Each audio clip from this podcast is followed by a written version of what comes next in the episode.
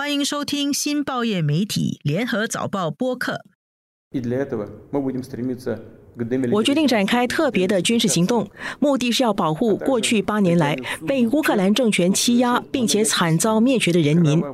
所有流血事件的责任将由乌克兰执政当局的良心来承担。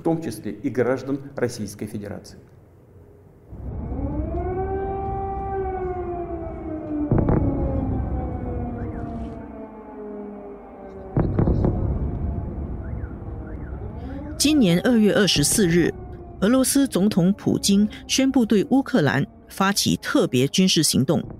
俄罗斯军队随后从北、东、南三路入侵乌克兰的多个城市。乌克兰是一个怎样的国家？普京为什么对乌克兰这么放不下？今天的播客，我们请到香港城市大学法学院王江宇教授给我们解析。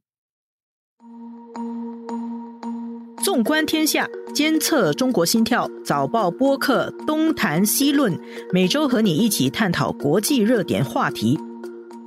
我是联合早报副总编辑韩永红，今天很高兴请到香港城市大学法学院王江宇教授，给我们科普一回你所不知道的乌克兰。王教授你好，啊永红好，早报播客的各位听众朋友大家好，我是香港城市大学的王江宇。俄罗斯入侵乌克兰震惊世界，构成冷战后最大的国际地缘政治事件，其中包含两个民族、两个国家之间积累多年的恩怨情仇。今天节目开始前，请您给我们解释一下，从国际地缘政治的角度看，普京为什么要对乌克兰动手？嗯，这里边有一个有一个大背景呢，就是北约东扩的问题，就是俄罗斯呢。就他从学术的理论角度来讲呢，在国际关系之中，我们会谈一个说法呢，叫安全困境，这个 security dilemma，在两个互动的强者之间，呃，如果大家没有信任、没有合作的话，实际上也很难有信任和合作。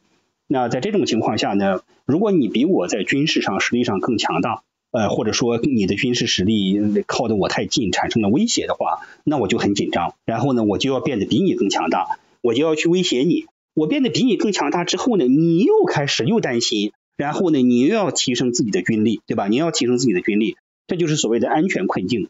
要解决这个安全困境的一个方法呢，就是通过合作，通过协作，对吧？通过协作，这个实际上你看欧盟的建立呢，就是法国、德国呃之间，因为他们几百年的仇敌，他们就通过这种方式进行协作。另外一种方式呢，就是我们。建立起一种互相威慑，对吧？像冷战期间苏联和美国之间恐怖平衡，我也知道你厉害，你也知道我厉害，对吧？我也不怕你，你也不怕我，对吧？那么另外一个呢，就是建立所谓的缓冲区，就是我们之之间，我就呃我就能够确定呢，你的呃你不会对我发动先发制人的打击，我有足够的反应时间。从俄罗斯的角度来讲呢，他是需要，他是不能够接受北约。到他跟前来的，就北约是一个军事组织啊，北约不是一个和平组织，它是一个军事组织。那欧盟呢？你可以说它是一个 经济一体化的组织，北约不是啊，北约是一个发动过多次战争的，是一个军事组织啊。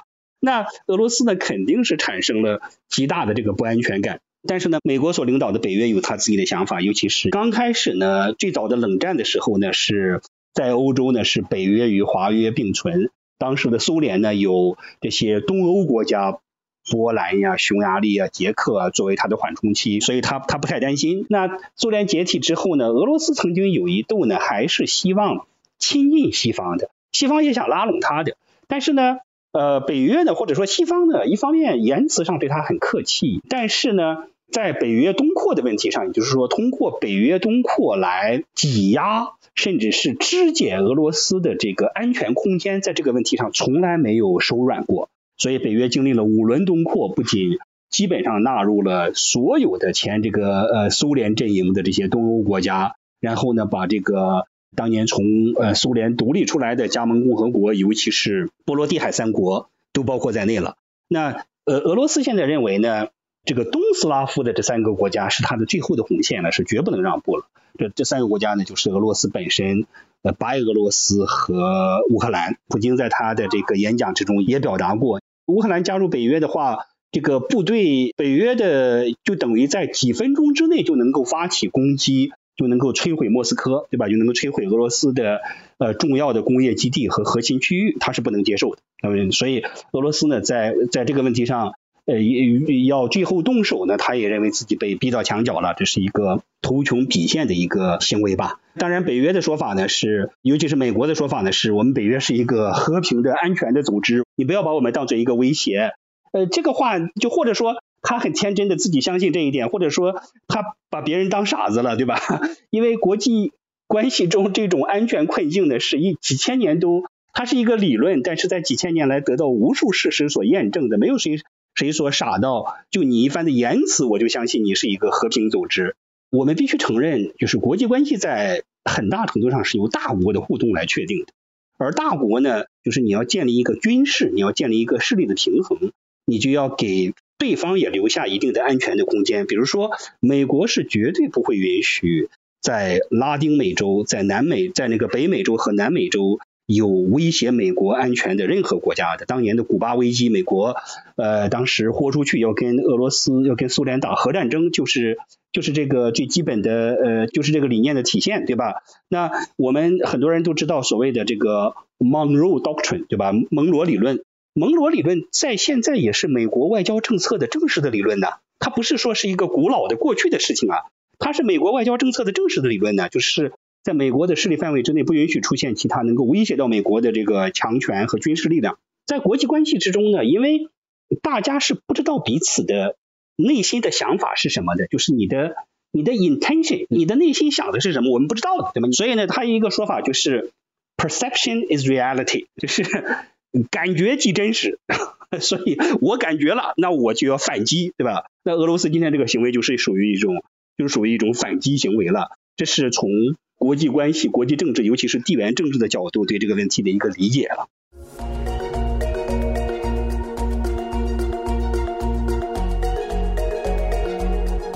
您认为这次普京他现在的战略目标是什么？他说他不会占领乌克兰，会吗？他的战略目标是什么？而且这个局势估计下来会怎么样演变？我觉得他确确实实是呃不会占领乌克兰的，因为占领乌克兰的话。这是超出俄罗斯的国力的。乌克兰是一个六十万平方公里的大国，而且呢，你如果武装占领它的话，尤其是乌克兰西部，也就是乌克兰的大部分区域和大部分人口呢，是对俄罗斯非常厌恶的。他是会把你把你当做一个敌国的。那你要占领它的话，它就是一个敌占区。然后你要在敌占区，你想你的。呃，军事成本啦，你要驻军啦，然后你要派遣或者训练提拔行政官员啦，你要给他进行经济上的补贴了，这个费用是非常非常高的。这个费用，他俄罗斯是绝对没有这个国力的。而且他如果这样做的话，把他整个国力搭上去的话，他在国际社会就非常的被动。所以呢，我想他是不会说要占领他的。嗯。但是呢，他有可能呢是希望摧毁乌克兰的这个军事力量。乌克兰也有一定的军事力量，嗯，然后呢，他通过这种嗯精准的武器呢，摧毁俄呃摧毁乌克兰的军事力量，然后摧毁乌克呃乌克兰求胜的这个呃这个士气，然后呢。在乌克兰，他有两个选择，一个选择呢是最好在乌克兰建立一个亲俄的政权，也有很多乌克兰人是，就是乌克兰的居民，他是亲俄的嘛，找一个代理人也不是不可能。另外一个可能呢，就是逼迫现有的乌克兰的政府了，呃，泽连斯基的政府呢，呃，跟他签订一个城下之盟，对吧？签订一个你要呃中立化。然后去军事化，然后呢，他也要去纳粹化，就是说你去纳粹化的具体的含义就是不要，就是不要迫害，呃，不要排斥俄罗斯文化，不要去俄罗斯化，不要迫害俄罗斯人。我觉得他是他是这样想的，就是实现这两个目标之一。俄罗斯是不会就在这个他只只赢不赚，问题就是他赢多少而已，因为。最低程度上，他撤回来，他保住顿巴斯地区这两个州的独立，他已经是应该说已经是从乌克兰撕下了一大片领土，而且是经济相当发达的领土了，他已经赚大了。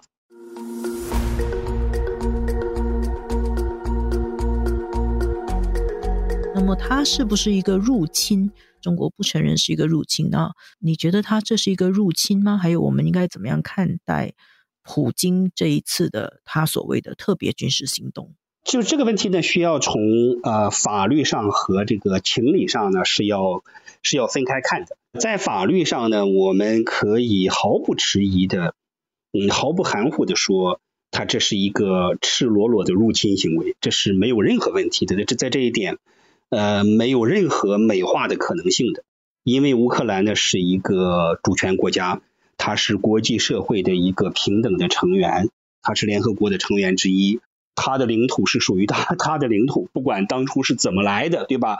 是独立之后认可的，它这些领土呢，你可以说它都是通过合法手段取过来的。那你现在要通过武力手段把它的领土撕裂下这么一块来，然后派军队，从法律的角度来看来，这是不折不扣的，没有任何疑问的一个入侵行为了。啊，这这是一个侵略行为了。这是当然呢，我们呃，我们结合我们前面讲过的呢。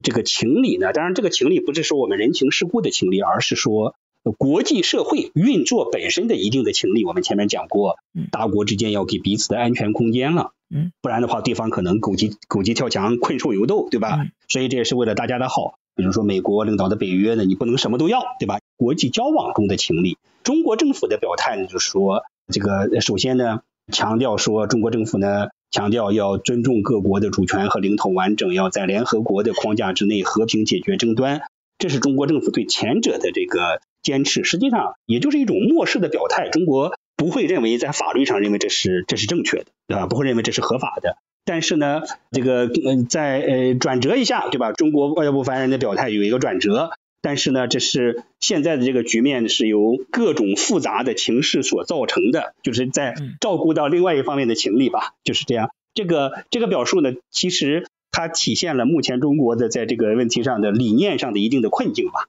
我这边我要介绍一下我们新加坡外交部的立场啊，外交部是强烈谴责未经挑衅的入侵主权国家的行为。新加坡外交部的声明说，乌克兰的主权、独立和领土完整必须得到尊重。然后，当然希望军事行动能够立刻停止，呼吁各方根据联合国宪章和国际法和平解决争端。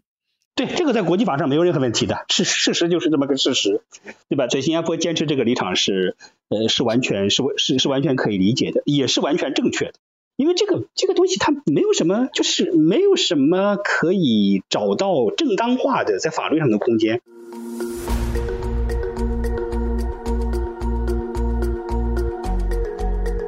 今天请王老师，你给我们科普一下，乌克兰到底是一个怎样的国家？乌克兰呢，当然它现在是俄罗斯旁边的一个欧洲国家，具体来说是呃是一个中东欧国家，它。按照欧洲的标准和世界上大多数国家的这个人口和面积来看的话，它其实是一个相当大的国家，它应该算是欧洲的大国之一。只不过它很不幸的是位于俄罗斯的旁边，天堂太远，俄罗斯太近。那这个早报的不少听众呢和读者呢都是来自中国大陆。那中国人看起来呢，除过世界上有数的几个国家之外，比如说美国、俄国了，其他国家都是小国。但是乌克兰的领土面积呢有六十万平方公里，这相当于两个德国，是欧洲最大面积最大的国家。就算不包括克里米亚的人口，它人口有四千多万。那这四千多万呢，也让它成为欧洲的人口前几名的国家。但是这个国家呢，因为它位于俄罗斯的旁边呢，它现在又跟俄罗斯交战的时候呢，很显然就是被俄罗斯摁在地上打，好像显得它就是一个小个子，是一个小矮人。但它其实是是相当大的一个国家，它的重工业其实也相当的发达，因为它从前苏联继承下来了一些一些重工业的工厂啊和技术啊生产设备啊，而且呢，它也是一个全世界非常重要的一个农业国家，它是全世界是所谓的三大的黑土带之一。那黑土呢是这个地球上最肥沃的土壤，乌克兰呢是全世界最大的谷物的出口国之一了，它。嗯，中国它出口的百分之二十七点六，就差不多是百分之二十八的它的玉米呢，是出口给中国的。中国的这个养养猪场啊，重要最重要的饲料来源之一。所以这是这是这个国家的目前基本的，就是这个国家本身的一些状况。当然，它就它自己的人文历史而言呢，它是一个斯拉夫国家。嗯，具体而言呢，是东斯拉夫国家。东斯拉夫有三个国家，就是呃俄罗斯人、白俄俄罗斯和乌克兰，他们属于东斯拉夫。它的文明呢，跟俄罗斯非常非常的接近。外边的人看到它的服装啊，看到他们的生活方式，其实你是很难把它区分开来的。这也是为什么普京，俄罗斯的普京总统在他的几次讲话之中，就认为俄罗斯文明和乌克兰文明呢是呃是分属一体的。呃，它有它一定的原因。但是它是一个独立的文明，是一个独立的民族。它虽然和俄罗斯呢同属同一个祖先，但是呢，它后来呢就发展出了自己比较独特的东西。比如说乌克兰语就是一个独立的语言，它其实并不是俄语的一个分支，它可能更有点像那边波兰呃那边的语言吧。我记得您在上一次的一次公开演讲中，你说到。乌克兰与俄罗斯有上千年的文明纠葛。最近普京他的讲话，他是说乌克兰人和俄罗斯人就是一个民族。他言下之意就是说乌克兰是俄罗斯不可分割的一部分，像这样子的感觉。但是刚才听您说，其实他们是两个民族。对，普京这样说也也不是说完全没有历史根据，但是呢，不能够因此而确定说他们就是属于同一个文文明、同一个民族。他们是有一个共同祖先的这一点，无论是在俄罗斯还是在乌克兰，大家都是不否认的。就是当年的这个基辅罗斯嘛，大概是这个一千多年以前吧。那个斯拉夫人在东中欧和东欧一带，然后呢，这个呃俄罗斯跟白俄罗斯跟乌克兰呢，都是属于东斯拉夫人。东斯拉夫人呢，呃最开始呢是创立了一个建立了一个叫呃基辅大公国。嗯，基辅公国这个基辅公国呢，曾经有一段时间还相当的强盛，所以今天的俄罗斯人和乌克兰人呢，都把基辅公国作为他们的共同的祖先，而且也相当的引以为傲，因为那个基辅公公国当时是在中东欧相当有影响的一个国家，而且是一个交通要地、交通枢纽，是一个贸易中心，有一段时间相当发达的。那这个基辅公国后来他自己呢，陷入了一定的内乱。然后呃，那么很快呢就被这个成吉思汗的这个呃子孙呢建立的金帐汗国给征服了。有共同祖先的俄罗斯人呢和乌克兰人呢就开始分裂了。所以他们有共同祖先，就必然表示着他们在人种上啊，他们在文明上啊，他们在生活习俗上有很多很相同的地方。但是从那个金帐汗国时候，它基本上就就分裂了。原因呢是。就是乌克兰就属于那个基本上是在这个呃东北部那个地区了，那个地区它就是呃金帐汗国呃慢慢的也衰落之后呢，那在那个基础上的俄罗斯人呢就开始呃强盛起来，他建立了这个罗斯大公国。西边的这个乌克兰人呢，他们其实一直就没有强盛起来，呃他们就被这个当时中欧的一个还相当强盛的国家，就是叫波兰立陶宛的联合王国。波兰立陶宛王国吧，这个国家当时在属于属于这个波兰和立陶宛的联盟，当时相当的强盛，他们就占领了呃乌克兰地区，就是就是现在的乌克兰的那些国土了。那这个波兰立陶宛的王国呢，对乌克兰人并不是非常友好的，把他们当做二等公民，实行这个农奴制，然后有各种种的歧视的政策，引发了一场非常大的起义，死伤有上百万人的哥萨克人起义。那当时乌克兰人呢？呃，那这个时候就想起了这个，呃，想起了这个东边还有一个强盛的兄弟文明，都是东斯拉夫人，有这个罗斯公国。然后呢，他就跟这个当时的俄罗斯就就就开始寻求联合。就有一个很重要的年份呢，是一六五四年。一六五四年呢，俄罗斯跟乌克兰呢就签订了一个呃条约。这个条约呢，现在在法律上有很大的争议。乌克兰人认为呢是一个兄弟并肩作战的，但是。各是各的条约，俄罗斯人呢也认为就是把乌克兰并入俄罗斯文明的条约，但他并进来之后呢，它其实也是作为一个嗯独立的文明在存在的。他呃，但是历代沙皇呢，尤其是呃叶卡捷琳娜二世，呃还有亚历山大二世，他们嗯曾经采用过很多手段呢，在乌克兰呢去乌克兰化，然后呢就强化俄语的教育呀。就禁止或者说打压乌克兰语的使用啊，这些也都是有的。但是乌克兰的经济呢，在沙俄无论是在沙皇俄国时期，还是在苏联还是在苏联时期呢，它的经济发展都是比较好的。那这个呃，就是就是说，沙俄呢和苏联并没有给乌克兰采取一种经济歧视的政策。他虽然语言受到打压，他的贵族阶层呢也接受莫斯科的领导，但是呢，嗯，他也还是作为一个比较明显的民族来存在的。虽然说他呃，就几百年来，我们必须承认这一点，几百年来他都是作为这个大俄罗斯的一部分，确确实实是这样子。但他在和呃俄罗斯民族呢是。有非常强的相似性，但是它也有它的独特性。要不然的话，为什么就叫他们乌克兰人呢？就要就干脆叫呃俄罗斯人算了，对吧？啊，所以这个还不能混为一谈。那在这个苏联时代，它是这个苏联的一个加盟共和国，当时候它的地位是怎么样的呢？它地位还是挺高的，它它属于。苏联的十五个加盟共和国里边的可以说是老二了，最大的但当然是俄罗斯了嘛。苏联的嗯建立的时候呢，其实是带有一定的理想主义的色彩，带有一定的这个共产主义的世界革命的色彩。这个一方面就决定了它有这个扩张，对不对？它有扩张的这个倾向。另外一方面呢，它这个其实也有一定的平等性，比如说他认为境内各民族一律平等了，他在并没有说刻意的去。特别显眼的去抬高这个主体民族俄罗斯民族的这个地位。苏联历史上执政最长时间之一的领导人布列日涅夫就是来自乌克兰的，对吧？他就是乌克兰人。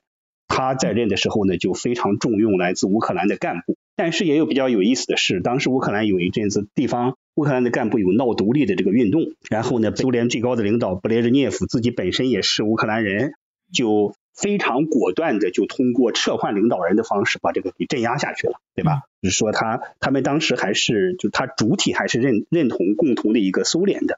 在布列日涅夫之前呢，赫鲁晓夫呢对乌克兰也是相当不错的，因为赫鲁晓夫呢虽然是俄罗斯人，他的种族上是属于俄罗斯人，但是他是长期在乌克兰生活，所以他对乌克兰的待遇也是不错。就是从他开始，其实开始那比较。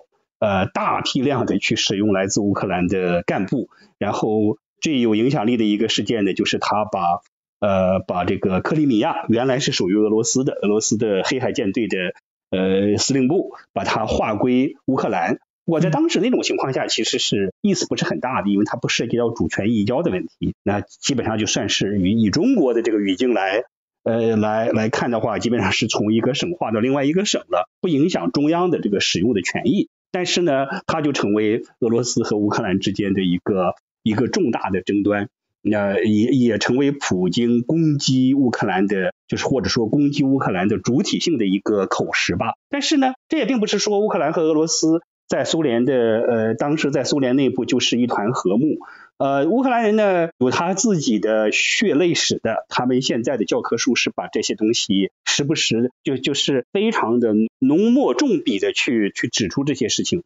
一个重大的事情呢，三十年代的大饥荒，那很多人读苏联历史的都知道了，当时斯大林实行的是农业集体化的道路，通过农业集体化呢来支援重工业的发展，就是从农民手里去剥夺粮食，那剥夺的程度极其狠毒。那在乌克兰死了很多人，而且还没有具体的官方的准确的统计数字。有人说三百万的，甚至有人有人说最高数字连七百万都有的。乌克兰人呢就认为这是种族灭绝。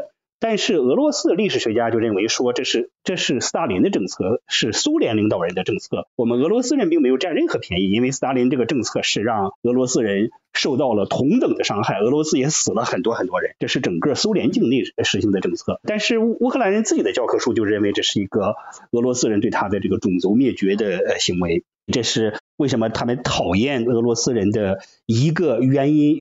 那此后大家都知道这个。切尔诺贝利呃这个核事故对吧？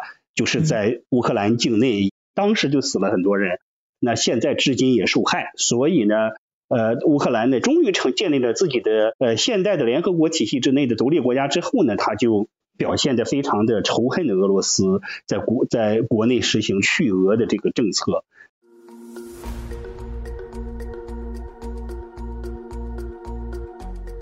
苏联时代，当乌克兰是苏联的一个加盟共和国的时候，它其实是经济非常发达的。普京上个星期的讲话，他也说了，这个乌克兰呃继承了苏联时代非常丰厚的家底。那么现在的乌克兰的经济情况是怎么样的呢？你说的这个是非常正确的，呃，现现在被糟蹋的基本上没有什么了，这是一个令人悲伤的过程。曾经有一定家底的国家，一个相当发达的文明走向失败国家的过程，而且是不折不扣的全世界公认的失失败国家的这样一个过程。当时乌克兰，当时苏联的加盟共和国独立之后呢，大家是有一个协议的，就是由俄罗斯来继承，嗯。前苏联呢，在国际舞台上的这个角色，包括对外的债权债务，各个加盟共和国的领土上的这个资产呢，呃，包括工业了、工厂了，还有军队了、军事资产呢，就是由全部由他们自己来处理。所以当时的呃乌克兰继承了工业化的配置，所以乌乌克兰工业化的程度是相当高的，它有它有这个呃有有有有很多一大堆当时苏联非常。有名的、非常好的、非常大的国有企业，包括这个船舶啊、钢铁呀、煤炭啦，还有一大堆军工企业呀、航空航天呐，它也继承了嗯大量的这个军事设备、呃军事资产和军队，包括有七十万军队，呃，然后有。有五六千辆的坦克，有一千二百多枚的洲际导弹，那加上三千五百多枚的战术核弹头，实际上他当时继承的核武器有将近五千枚，有五千枚左右。那当时就立即让他成为世界上第三军事大国。其实美苏之外，当时其他任何国家都没有这样子的实力的。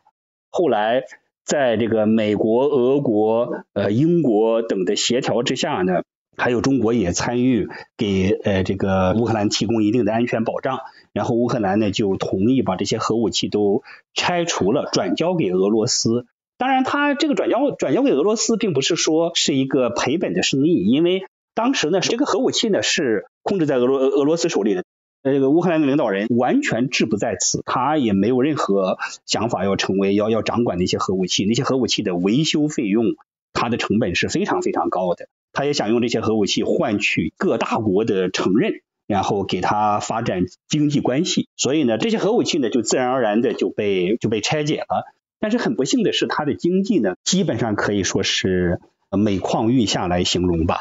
这个前苏联国家呢，基本上在政治上都采取了西方的体制，这个很大程度上是美国的体制，就是三权分立啦、代议民主啦，然后。就采取这个选举的体制，在经济上呢，都是嗯，包括俄罗斯自己也一样，就是呃，迅速的呃，采用呃所谓的当时的自由主义的华盛顿共识，然后搞这个私有化，而且要搞迅速的私有化。它这个私有化不是说我要保持现有的生产能力，对吧？我是一种增量的私有化，它是它把这个厂子就拆了啊，或者说这个就就就是一种呢，就是由内部人购买。就是有管理层去购买，这些管理层呢本来就属于前苏联时代的权贵和精英。这种私有化呢，其实它是不具建设性的，因为那些那些有资源的、有心眼的人呢，他就以非常低廉的价格从居民手里购买这个票证，所以他就迅速就富裕起来了。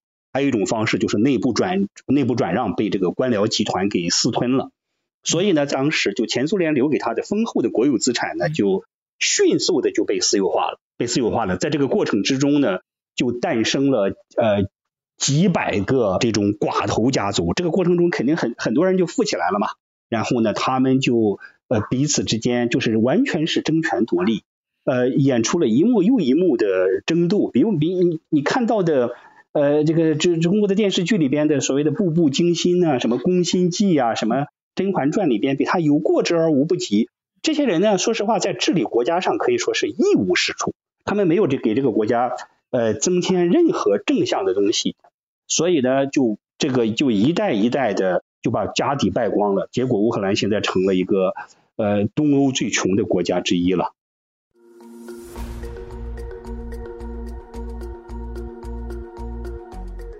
乌克兰呢，它有很丰富的矿产资源，它就是没有石油和天然气，石油和天然气呢，它是需要从俄罗斯进口的，但是其他方面有非常丰丰富的资源资源。比如说煤矿、铁矿啊，尤其是这种珍贵的矿产。国土呢是这个东欧大平原上是属于全世界最肥沃的地带之一，就是这个全世界三大这个黑土。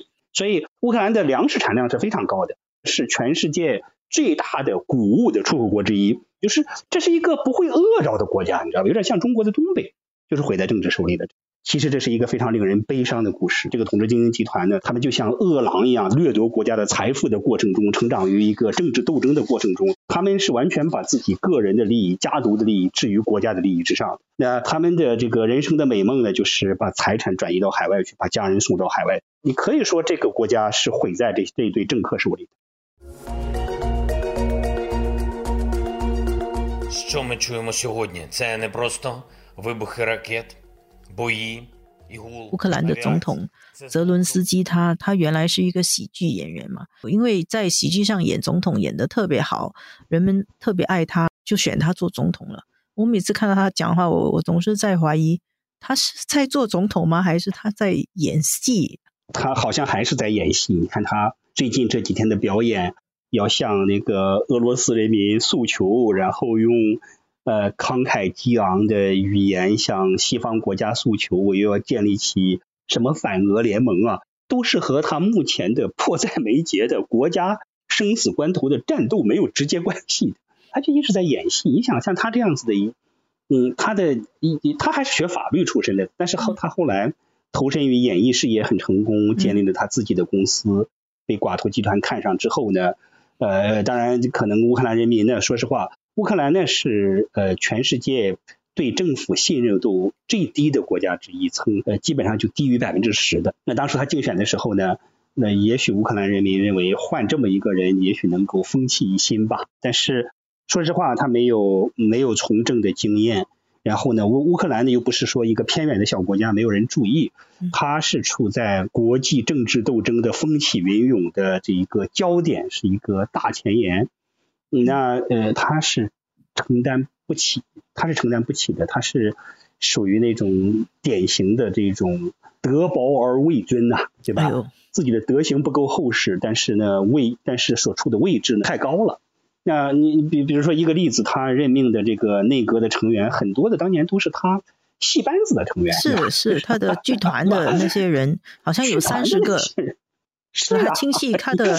从小一起玩的玩伴，还有一起演戏的人。我们不是说从事演艺行业的人就不一定能够治国，但是里根呢，说实话，他这个从政的时候呢，他已经放弃演艺事业很久了，从基层工作开始做起，他做州州长，这这个美国最大的州加利福尼亚州的州长，再做到总统，对吧？这是完全不同的经历。他的长期的从政经历已经把他的演员的底子已经洗刷掉了。那是。这个演员，应该基本上还是把这个总统行业当做他饰演的另外一个角色吧。